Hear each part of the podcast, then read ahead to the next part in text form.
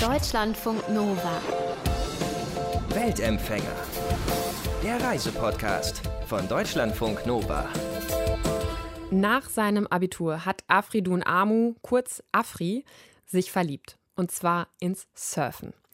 Afri ist in Afghanistan geboren. Seine Familie ist in den 90ern geflohen. Da war Afri fünf Jahre alt. Er ist dann in Deutschland zur Schule gegangen, hat seinen Abschluss gemacht und mit Surfen hat er eigentlich nie was zu tun gehabt. Bis dann eben nach seinem Abi und einem Surftrip nach Frankreich.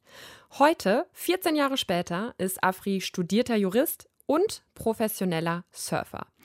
Und für Afghanistan, sein Geburtsland, ist er vor drei Jahren bei der Surf-WM angetreten, um Afghanistan im Surfen zu repräsentieren und mal andere Schlagzeilen in Verbindung mit seinem Geburtsland zu machen. Ja, und jetzt versucht er, das Surfen auch nach Afghanistan zu bringen, und zwar das Flusssurfen. Das kennt man vor allem vom Eisbach in München. Es geht aber in vielen Flüssen, wenn die eine bestimmte Welle machen. Afri ist dann vor zwei Jahren mit zwei sehr guten Flusssurfern nach Afghanistan gereist, um dort eben nach Flüssen zu suchen, die man surfen kann. Und über dieses ganze Projekt, diesen Trip, habe ich mit ihm gesprochen. Afri, ihr seid nach Afghanistan und zwar ins Panjshir-Tal. Das liegt ungefähr 150 Kilometer von Kabul entfernt im Hindukusch. Nimm uns mal vielleicht dahin mit. Wie genau sieht es da aus? Ja, du hast es gerade gesagt. Das Panjshir-Tal ist 150 Kilometer von Kabul entfernt, aber da gibt es leider keine deutsche Autobahn, die einen da innerhalb von einer Stunde mit einem schnellen Auto hinbringen lässt, sondern der Weg dahin ist leider, wie so viele Ecken in Afghanistan, sehr gefährlich, mhm. aber nichtsdestotrotz wunderschön. Ähm, Kabul selber ist oder war mal eine sehr schöne Stadt und ist immer noch umgeben von Schönheit, mhm. umgeben von hohen Bergen und man fährt erstmal raus aus der Stadt, rein in die Berge, durch verschiedene Provinzen, ähm, neben einem Fluss, den, den Panjshir-Fluss, der eben seinen Ursprung ähm, knapp über Panjshir hat, aber mhm. der fließt da runter. Und ja, so schleicht man sich über diese ganzen Windungen und, und verschiedenen Täler, bis man dann irgendwann mal an der Grenze, an der südlichen Grenze zum Panjshir-Tal ankommt. Und was man über das Panjshir-Tal vielleicht wissen müsste oder wissen sollte, ähm, das ist ein sehr eigenes Völkchen. Also mhm. die Panjshiris, die da in dem Tal leben, kann man vielleicht am besten mit, mit Bayern vergleichen in Deutschland. ein sehr stolzes Volk, sehr patriotisch für dieses Tal, für ihre Ortschaft selbst. Eins der ganz wenigen Regionen, die unter Zeiten der Taliban nicht erobert wurden, mhm. ähm, weil sie eben auch in diesem Tal leben, wo es nur einen Zugang vom Norden und vom Süden gibt und äh, sie es geschafft haben, da alles zuzumachen. Und dementsprechend ist das auch schwer, auch heute da reinzufahren, denn die sind sehr darauf bedacht, ja, nichts reinzulassen, ja. was irgendwie eine Gefahr sein konnte. Ja. Ähm, und deswegen ähm, war das auch ein kritischer Moment für uns, für unsere äh, Surf-Odyssee, da überhaupt reinzukommen. Mhm. Also an der Grenze wurden wir erstmal kontrolliert, ausgefragt, alles Mögliche. Aber dann, dadurch, dass wir vorher uns schon mit dem Gouverneur von Panjshir auseinander mhm. äh, hingesetzt haben und erzählt haben, was wir davor hatten und von ihm äh, grünes Licht bekommen haben, beziehungsweise er selber passioniert war für diese Reise, ja. ähm, haben wir es dann geschafft, reinzukommen in dieses wunderschöne Tal. Warum seid ihr ausgerechnet da in dieses Tal? Ist das, weil du gedacht hast, okay, dieser Panjshir, der, der Fluss, der könnte sich zum Surfen anbieten? Oder war es eher, dass da die Sicherheitslage vielleicht noch am, am ehesten sicher ist? Oder warum gerade in dieses Gebirge? Da gab es äh, vor allem zwei Gründe. Der wichtigste Grund, das Panjshir-Tal war damals und selbst heute eines der ganz wenigen Regionen, eigentlich eins von zwei Regionen, die einigermaßen sicher genug waren, um, um so ein Unterfangen äh, ja, umzusetzen. Mhm. Ähm, ich habe ja vorher in der Entwicklungszusammenarbeit in Afghanistan gearbeitet und hatte die Möglichkeit, mich ähm, auch vor Ort darüber schlau zu machen, wo so etwas überhaupt möglich ist. Und das Panjshir-Tal war eben so ein Ort. Mhm. Und die zweite Sache war, ich komme ja selber eigentlich gar nicht vom Flusswellensurfen, sondern vom Meeressurfen. Deswegen kannte ich mich und kenne mich eigentlich heute auch noch nicht so genau damit aus, welche Welle dann eine sinnvolle ja. Flusswelle ist, also eine sichere Flusswelle zum Surfen. Aber dafür hatten wir Gott sei Dank andere im Team. Und einer da in dem Team, ähm, der Bene, der ähm, mit mir zusammen überhaupt die, diese Idee vor mehreren Jahren hatte, nach Afghanistan zu gehen und Flusswellen zu surfen, der ist Ingenieur und dessen Professor während seiner Uni-Zeit war in den 70ern in Afghanistan, als, als Hippie wahrscheinlich, keine Ahnung. Und der hat ihm erzählt, dass es da im Panjshir-Tal anscheinend echt gute Wellen gab. Er meinte aber, dass damals natürlich niemand dran gedacht hatte. Und, Ja. und das hat mir dann Bene gesagt. Und das war dann Grund genug für mich 2017, nee 16 sogar, glaube ich, 16, 17, also ein, zwei Jahre bevor wir zum Surfen dahin geflogen sind, mal nach Panjshir zu fahren und das mir anzugucken. Habe viel aufgenommen, viele Fotos gemacht und die dann den ganzen Surf, ähm, Flusswellen-Surf-Profis geschickt und die haben dann gemeint, yep, das kann man surfen. Kann man probieren. Und seid ihr dann, ähm, also wenn da die Berge sind, dann ist da eben dieses Tal und die Straßen, es ist nicht ganz einfach, da hinzukommen. Musstet ihr dann noch zu dem Fluss irgendwie äh, laufen? Also ich habe irgendwo mal gelesen, dass, dass ihr in, keine Ahnung, 5 mm dicken Neoprenanzügen dann bei 40 Grad durch, durch die Hitze noch irgendwie laufen musstet. Genau, also es war nicht so, dass wir einfach mit dem Auto direkt zum Spot fahren konnten, so wie, wie wir das vielleicht an der Küste oft machen am, äh, im Meer, sondern wir mussten viele Orte zu Fuß begehen, teilweise klettern, weil da im Panchetal war es nicht so, dass es da einen festen Spot gab, sondern wir sind zur Eisschmelze dahin gegangen, weil da ähm, der, der Pegel des Flusses viel höher ist. Ähm, aber der, der war halt krass am Schwanken, also teilweise mehrere Meter, ein, zwei Meter, äh, so dass sich die Welle immer oder die Wellen immer verschoben haben. Ähm, und dementsprechend mussten wir die ganze Zeit suchen, wo man denn ähm, wirklich surfen kann. Und die Straße, die eine Hauptstraße, die, äh, die es im Panchetal gibt, die von, von Süden bis hin nach Norden rausgeht, die ist nicht die ganze Zeit am Fluss. Die ist zwar relativ nah beim Fluss, aber teilweise auch recht weit entfernt. So, dass wir in einigen Orten wirklich das Auto einfach parken mussten, mit, mit, dem, mit unseren Ferngläsern schauen mussten, ob es da irgendwie eine Möglichkeit gibt zu surfen und dann ja halt selbst runter mussten. Und ja, das war eine ziemliche Tortur bei der Hitze, bei dem Terrain. Ich meine, sowas hat nie vorher jemand gemacht, deswegen konnten wir uns nicht darauf verlassen, dass das äh, alles safe war, was wir gemacht haben. Ich wollte gerade, und dann seid ihr da aber bei 40 Grad in fünf, also man muss sich mal vorstellen, 5 mm dicker Neoprenanzug, da schwitzt du dir schon einen ab, wenn es draußen, keine Ahnung, 20 Grad sind. Und dann seid ihr da bei 40 Grad durch die Hitze gelaufen mit euren Surfbrettern und den dicken Neoprenanzügen. Neoprenanzüge, Schutzwesten, Hauben, volles Programm, Handschuhe und so weiter. Wobei, zur Klarstellung, also es war jetzt nicht so, als wären wir den ganzen Tag nur in diesen 5 mm gewesen Ja. und hätten im Auto dann äh, mit den Wetsuits nach Wellen Ausschau gehalten, sondern wir haben uns natürlich das vorher immer angeguckt, Ja. ob das da irgendeine Möglichkeit gibt und dann, wenn wir meinten, so ja, das, das könnte was sein, dann sind wir erst in unsere Wetsuits gehüpft. Aber ja, selbst der Weg von den Autos bis zum Wasser mit den Wetsuit war schon echt krass. Aber dann, das Coole ist ja, ähm, dadurch, dass das alles Eiswasser war, also geschmolzenes Eiswasser von den Bergen, war die Temperatur des Wassers irgendwo bei 4, 5 Grad. Ja, klasse. Das war schon eine ziemliche Erfrischung, dann nach der ganzen Hitze reinzuspringen. Und Mhm. dann wiederum, nach einer gewissen Zeit, wenn wir erstmal lang genug in, in diesem treibenden Fluss waren, da war es eher die Kälte, die einen zu schaffen gemacht Ja, hat. voll. Aber es waren ja dann auch total krasse Gegensätze. Also draußen irgendwie 40 Grad, dann dieses Wasser irgendwie 4 Grad.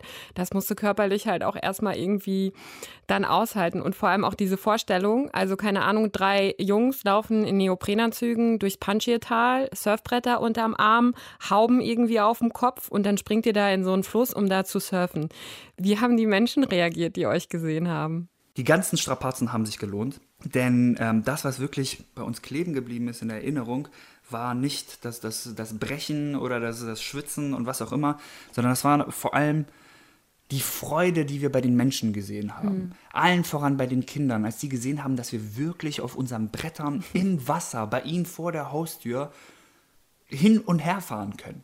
Ich meine, das, das muss man sich mal vorstellen. Ähm, Surfen, das ist ein Sport, den gab es in Afghanistan nie zuvor. Und viele Leute hatten auch überhaupt keine Ahnung, dass es dass das überhaupt möglich ist. Die allermeisten Leute im Panchetal, wahrscheinlich fast jeder, der uns da gesehen hat, hat hatte noch nie das, einen Ozean gesehen. Also Wellen, wo man sich das vielleicht eher vorstellen kann. Und dann auf einmal eine, eine Handvoll Leute, die, die aussehen wie ein Alien mit einem Brett, die ins Wasser springen, können dann auf einmal sich im Wasser bewegen, geradezu tanzen. Das war schon, das war schon echt krass. Ja. Also das, was ich bei den Leuten gesehen habe, die Freude und das, was ich natürlich auch im Nachhinein gesagt bekommen habe, äh, hat mich sehr daran erinnert, wie das für mich das erste Mal war, als ich surfen war. Klar, ich, ich hatte natürlich Vorstellungen von Surfen und so weiter, aber, aber diese Freude, die man gar nicht beschreiben kann, in, in diesem Element zu sein, äh, hat, hatte damals bei mir so so ein, eine Auswirkung gehabt, die bis heute hin mein Leben geprägt hat. Und, und genau das habe ich da ähm, bei den Leuten gesehen. Und, und deswegen ähm, ja, sind die Strapazen eigentlich vergessen, sondern das ist vor allem mir in Erinnerung geblieben. Ja. Du kommst nicht vom Flusssurfen. Flusssurfen ist auch ja eine ein bisschen andere Disziplin nochmal, sage ich mal, als Wellenreiten, auch wenn man ein Surfbrett unter den Füßen hat. Ähm, aber die Welle ist halt auch eine andere, kommt ja auch ganz anders. Hat es dann funktioniert bei euch? Ja, also Jacob aus Kanada, Jacob Kelly, einer der Pioniere des ähm, mhm. Flusswellensurfens in Nordamerika und Bene Diekwal, auch ein ganz großer im Raum Deutschland, Österreich. Die haben beide gesagt, dass das Potenzial in Afghanistan hm. phänomenal ist, was das äh, cool. Flusswellensurfen angeht. Ich meine, ich war zwar ja. selber auch auf dem Brett, aber wie du schon gesagt hast, ich, ich komme nicht vom Flusswellensurfen und habe eigentlich mehr oder weniger für äh, diese Reise das Flusswellensurfen mhm. begonnen. Dementsprechend waren mein, meine äh, Fertigkeiten bis dahin jetzt auch nicht so überragend. Aber die anderen zwei, die waren ähm, total geflasht. Cool. Also wir haben es leider nicht geschafft, alle Flusswellen zu surfen, mhm. die wir surfen wollten, einfach aufgrund der Schwierigkeit des Terrains. Also wir, wir hätten teilweise wirklich technisches Equipment gebraucht, um, um runterzuklettern und so weiter. Ähm, und, und auch aus anderen Gründen ein paar Regionen, selbst in Panjshir, waren, mhm. waren nicht sicher genug, um dieses Risiko in Kauf zu nehmen. Aber das, was wir gesehen haben und auch die paar Wellen, die wir gesurft sind, ähm, die waren auf jeden Fall super. Warum war dir das so wichtig, dass Afghanistan gesurft wird, sage ich mal? Da gibt es einige Gründe. Klar, man, man, man, also Surfen ist jetzt nicht unbedingt das Erste, was Afghanistan bräuchte, nach den ganzen Jahren von, von Krieg und Leid, Jahrzehnten, seit den 70ern. Aber ich muss sagen, das Feedback, was ich bekommen habe, damals, als ich ähm, selbst nach Afghanistan geflogen bin und, und Menschen meinem Sport gezeigt habe, mhm. war, war so überwältigend, dass das für mich Antrieb genug war, eben so, so etwas ja, teilweise Verrücktes in, in Gang zu bringen, ähm, wie das Surfen nach mhm. Afghanistan zu bringen. Ähm, man muss vielleicht wissen, in Afghanistan ist es so, dass von 1996 bis 2001, als die Taliban an die Macht waren, war jegliche Form von Ausübung von Sport mhm. verboten. Also kein Fußball, kein Tennis, kein Volleyball, kein Ballsport, irgendwas, alles war einfach verboten, weil, weil aus ideologischen Gründen die Taliban meinten, ähm, ja. sowas sollte nicht praktiziert werden. Und das hat dazu geführt, dass seit dem Sturz der Taliban, seit 2001, die meisten Leute, viele Leute mhm. einfach sportverrückt sind, sportbegeistert, einfach weil, ja. es, weil es so lange unterdrückt war. Und deswegen wird ja nicht nur jeder Sport irgendwie ausgeübt, sondern in allem, wo irgendwie Afghaninnen an Sport international teilnehmen, gibt es einen unglaublichen ja. Rückhalt in der Bevölkerung. Ähm, und das habe ich auch beim Surfen gemerkt. Also 2017 war ich ähm, das erste Mal in den Weltmeisterschaften, in den ISA World Games und habe da Afghanistan ähm, repräsentiert.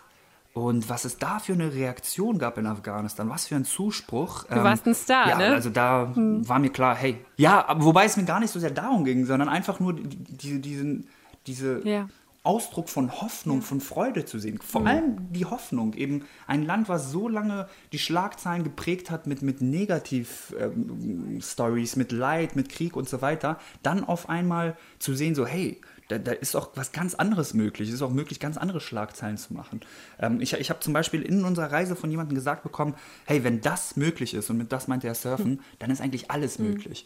Und, und genau dieser Ausdruck von, von Hoffnung, der in eben so, so einem Sport, der ja alles andere als selbstverständlich ist in Afghanistan, steckt, ähm, das war für mich Motivation, das ähm, nach Afghanistan zu bringen. Und ähm, ja, es kam ähm, genau so eine Reaktion mhm. bei raus. Also ähm, ich bin definitiv motiviert, da weiterzumachen. Und die Freude, die ich selber beim Surfen empfinde, mit, mit Menschen zu teilen, de deren Recht auf Freude schon so lange mhm. negiert wurde. Wenn du sagst, dass ähm, Sport ja ganz lange verboten war in Afghanistan, ähm, Afghaninnen aber ja total sportverrückt sind, ähm, was wird jetzt neben bald hoffentlich dann auch mehr Flusssurfen sonst so für Sportarten in Afghanistan? Welche sind populär?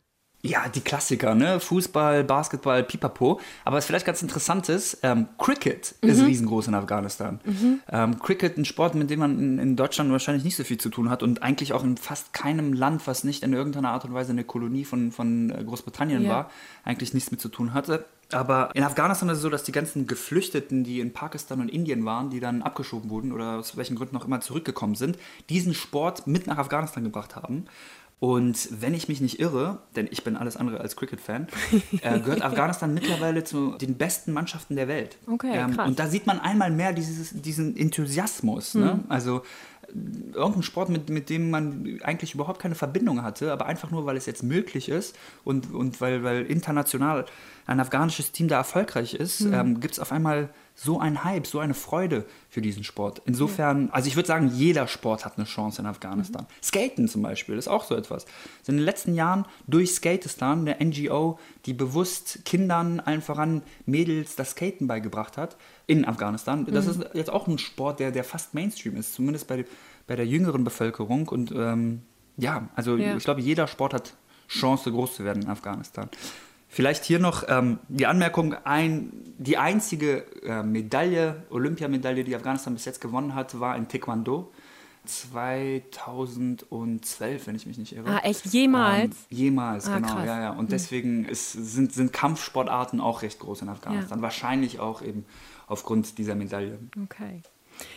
Wenn du, ihr hattet euch ja sehr, sehr lange auch auf diese Reise eben vorbereitet, musstet die auch, glaube ich, mal nochmal verschieben wegen der Sicherheitslage. Hattet ihr dann, als ihr vor Ort wart, keine Probleme? Also war das alles relativ safe? Wir wollten eigentlich 2017 schon hm. auf diese Odyssee, ähm, aber kurz vor unserem Anflug gab es einen ähm, größeren Anschlag ähm, in Kabul.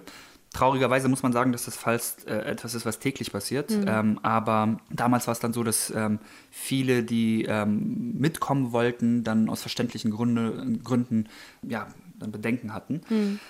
Als wir das dann 2018 in einem viel kleineren Team dann geschafft haben, ja, lief es im Großen und Ganzen natürlich gut. Also wir sind alle heil zurückgekommen mhm. und, und keiner hatte irgendwelche größeren Verletzungen. Aber es gab schon einige Situationen, die brenzlig waren. Mhm. Und in dem Moment hätten die dann eventuell auch ja, schlimm verlaufen können. Ist Gott ja. sei Dank nicht passiert. Aber eine Situation habe ich da im Kopf, wo wir gerade eine Welle gesurft sind und dann war da, also ich meine, so sehr die meisten Leute, fast jeder, sich auch über die Sache gefreut mhm. hat. Es gab natürlich ein paar Leute, die das äh, aus welchen Gründen auch immer nicht gut geheißen haben. Mhm.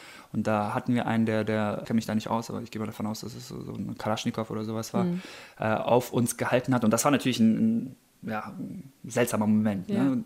jemanden da zu haben, der da mit einer Waffe auf einen zielt. Und ich glaube, das, das hätte auch eskalieren können, aber dann die ganzen Leute drumherum haben den beruhigt und haben dem eben zu verstehen gegeben, was das eigentlich für eine coole Sache ist, die wir mhm. da machen, dass wir eben einen Sport nach Panjshir bringen. Mhm. Ähm, und dementsprechend hat sich das dann auch beruhigt. Okay. Aber ansonsten, das, das, im Nachhinein das Schlimmste war auf jeden Fall, dass das rumbrechen und die ganze Zeit in der Toilette verbringen Magen aufgrund der Lebensmittelvergiftung. ja, genau. Wie ist das für dich? Du bist mit fünf Jahren, seid ihr von Afghanistan geflohen. Wie ist das für dich dann als Erwachsener wieder in dem Land zu sein, wo du ja Teile deiner Kindheit verbracht hast, wo du aber die letzten Jahre ja gar nicht gelebt hast irgendwie und du bist ein ganz anderes Leben ja in Deutschland irgendwie gewohnt. Wie ist das für dich dann in deinem Heimatland zu sein? Oder in deinem Geburtsland, also, sag ich mal. Anfangs war es sehr überwältigend. Das allererste Mal äh, nach über 25 Jahren wieder in Afghanistan äh, zu, zu sein, das war schon, das war schon krass für mich. Ähm, emotional, ich, ich konnte es einfach nicht begreifen. Ne? Das, da waren so viele Gefühle, so viele Gedanken und ähm, es war, es war auch schön, aber es war auch traurig, es war alles gleichzeitig. Also so eine Sehnsucht, die dann gestillt wurde, aber dann auch natürlich äh, Enttäuschung, hm. Trauer, Freude, alles Mögliche ist gleichzeitig passiert. Hm. Aber dadurch, dass ich seit 2016 dann recht oft in Afghanistan, allen voran in Kabul war, gingen diese ganzen Emotionen dann langsam weg und das war dann eher ähm, ja, eine Arbeit, der ich nachgegangen ja. bin. Ja, ja also ähm, Hast du noch viel, hast du noch Verwandte auch in Afghanistan, viele? Also ich habe keine nahen Verwandten, die wirklich in Afghanistan geblieben mhm. sind. Ähm, Afghanistan ist ja eins der Länder mit der größten Exilbevölkerung der Welt und ja. gerade die ganzen Leute, die in den 90er fliehen konnten aufgrund der, der Mujahideen oder der, der, Taliban, das war allen voran die Bevölkerung von Kabul. Ja. Äh, insofern der, der ja, man, meine gesamte Familie hatte das Glück, fliehen zu können vom mhm. Krieg. Aber ich habe ähm, heute noch einige Verwandte, die dann zurückgegangen sind nach Afghanistan, um ja, mitzuwirken, Afghanistan wieder mhm. aufzubauen. Euer Trip ist ja jetzt schon wieder ein bisschen her. Wie ist jetzt der Stand, was Flusssurfen, was Surfen in Afghanistan angeht? Wir hatten uns zum Ziel gesetzt, das Surfen nach Afghanistan zu bringen. Und die Reise nach Afghanistan war natürlich nur ein erster Schritt. Wir hatten nicht die Möglichkeit, beziehungsweise wollten auch bewusst nicht irgendjemanden auf das Surfbrett stellen, um mit uns diese Flusswellen zu surfen, weil mhm. am Ende des Tages war es auch ein sehr gefährlicher Sport. Also die ganzen äh, Strömungen und, und Steine und ja. so weiter, die es alles im Fluss gibt, äh, keine Chance, dass man diesen Sport betreibt, ohne dass man zumindest gut schwimmen kann. Ja. Und äh, da im Panchetal konnten die wenigsten schwimmen, gerade die Kinder nicht. Deswegen ähm, war das Wichtigste für uns als, als Langzeitziel, und das hatten wir uns zum Ziel gesetzt, den Kindern das Schwimmen beizubringen. Mhm. Weil, wie gesagt, es gibt keinen Grund, mit, äh, mit dem letzten Schritt anzufangen, wenn die ersten Schritte nicht getan ja. sind.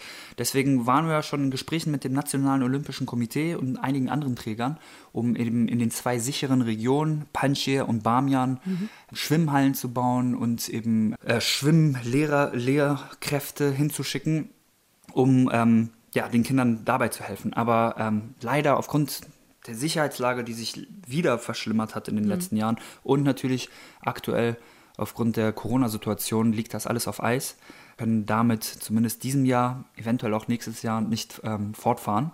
Mhm. Aber was wir stattdessen gerade machen, ist ein anderes Projekt, das ist auch Surfen mit Afghaninnen und zwar in Berlin. Mhm. Äh, wir arbeiten gerade an einem Projekt zusammen mit Wir machen Welle und Ja kurz zu den zwei äh, Vereinen. Ja ist der größte Geflüchtetenverein äh, für Afghaninnen in Deutschland, sitzt mhm. in Berlin. Und Wir machen Welle ist von Sebastian Steutner gegründet, den wahrscheinlich, äh, nicht nur wahrscheinlich, sondern der beste deutsche Big Wave Surfer, ja. einer der besten Big Wave Surfer der Welt. Ja.